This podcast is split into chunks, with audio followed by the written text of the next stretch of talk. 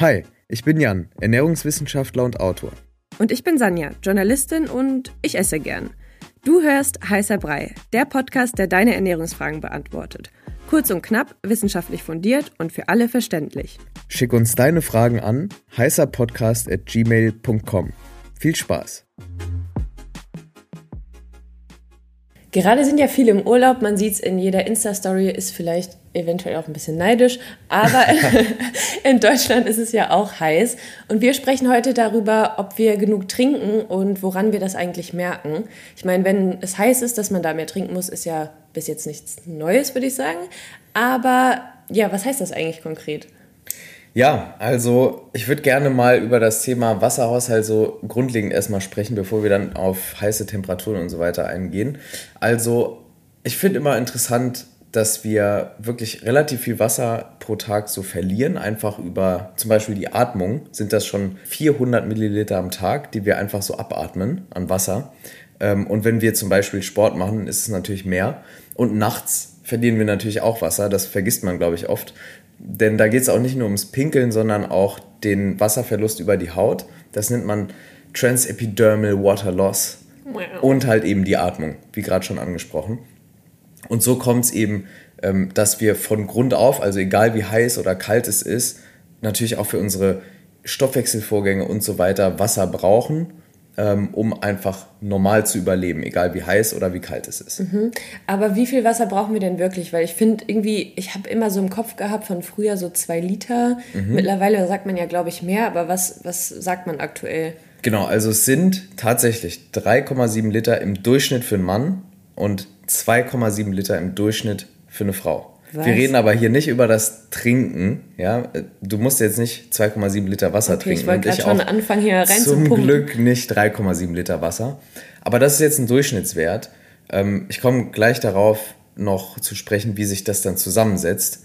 Ähm, aber trotzdem eine Sache noch, die, die auch sehr wichtig ist, das hängt natürlich jetzt ganz davon ab, wie viel man sich bewegt. Ja? Also wie oft treibt man pro Woche Sport oder wie oft schwitzt man oder wie lange schwitzt man auch am Tag. Also wenn man jetzt viel einfach draußen unterwegs ist, zum Beispiel ganz normal irgendwie einen Städtetrip macht, da schwitzt man ja auch, ohne dass man wirklich Sport macht. Also das muss man natürlich auch bedenken. Ähm, die Art der Ernährung spielt eine Rolle ähm, und natürlich auch so spezifische Konditionen, also wenn man jetzt irgendeine Erkrankung hat oder so, wo dann der, der Wasserhaushalt sozusagen gestört ist, muss man natürlich mehr oder weniger auch trinken. Aber das sind so die Durchschnittswerte, also für Männer 3,7 Liter ähm, Flüssigkeiten pro, pro, Tag und für Frauen 2,7 eben. Okay, aber du hast gerade gesagt, das muss man nicht alles trinken. Mhm, genau, also ähm, als wir diese Slide in der Uni hatten, war ich auch erstmal ganz erschrocken und dann kam die Auflösung sozusagen. Also es geht da um das Wasser, was man trinkt, es geht da um an, also Getränke allgemein, aber auch Essen, Lebensmittel. Und das hat man gar nicht so auf dem Schirm, aber 20 Prozent davon nimmt man im Schnitt schon über Lebensmittel auf. Ah, okay. Und das kann man dann nochmal optimieren, je nachdem, wie viel äh, Lebensmittel man mit hohem Wassergehalt isst. Also deshalb ist wirklich einfach besser, vor allem wenn es heiß ist, Lebensmittel zu essen, die unverarbeitet sind, schon zubereitet, wenn zubereitet oder halt zum Beispiel rohes Obst und Gemüse. Das enthält dann natürlich am meisten Wasser. Mhm. Und woher weiß ich jetzt, ob ich genug Wasser trinke oder genug Wasser zu mir nehme? Also das ist auch relativ easy. Man hört einfach auf seinen Körper, man achtet darauf, wie oft habe ich wirklich dieses Durstgefühl. Mhm. Je öfter ich das habe, desto schlechter ist mein Wasserhaushalt sozusagen, desto mehr muss ich eigentlich konstant über den Tag trinken. Aber viele haben das ja auch nicht, so dieses krasse dieses Durstgefühl. Durstgefühl. Deswegen, genau. man kann es ja auch eigentlich am Urin genau. sehen, oder? Am Urin sieht man es auch. Also je, je heller, desto besser. Ähm, normal soll der fast farblos sein, der Urin, oder ganz leicht gelb wenn es dann intensiver gelb wird, ähm, dunkelgelb, dann auf jeden Fall mehr trinken. Und wenn man, äh, man merkt auch, dass man genug Wasser hat, also unter anderem daran auch, dass man regelmäßig aufs Klo gehen kann, Kacke hm. machen. Kacke genau. machen, man kennt es. Okay, und wann trinke ich das dann am besten? Also man weiß ja, dass man morgens eigentlich direkt ein bisschen Wasser pumpen muss, mhm. um... Ich bin aber immer erstaunt darüber, wie viele Leute morgens kein Wasser trinken.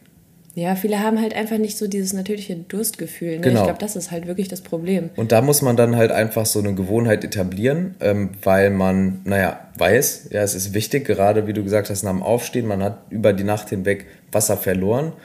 Deshalb würde ich empfehlen, morgens nach dem Aufstehen 500 Milliliter ungefähr zu trinken. Mhm. Äh, Wasser, ja, und, und dann, wenn man will, natürlich einen Kaffee, aber auf jeden Fall erstmal einen halben Liter Wasser. Dann ist man schon mal gut quasi ausgestattet mit Wasser für, für die ersten paar Stunden und hat vor allem die Nacht ausgeglichen.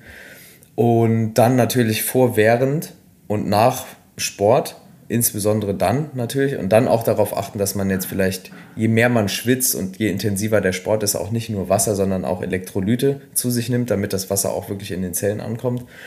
Ähm, und dann eben ganz normal konstant über den Tag verteilt.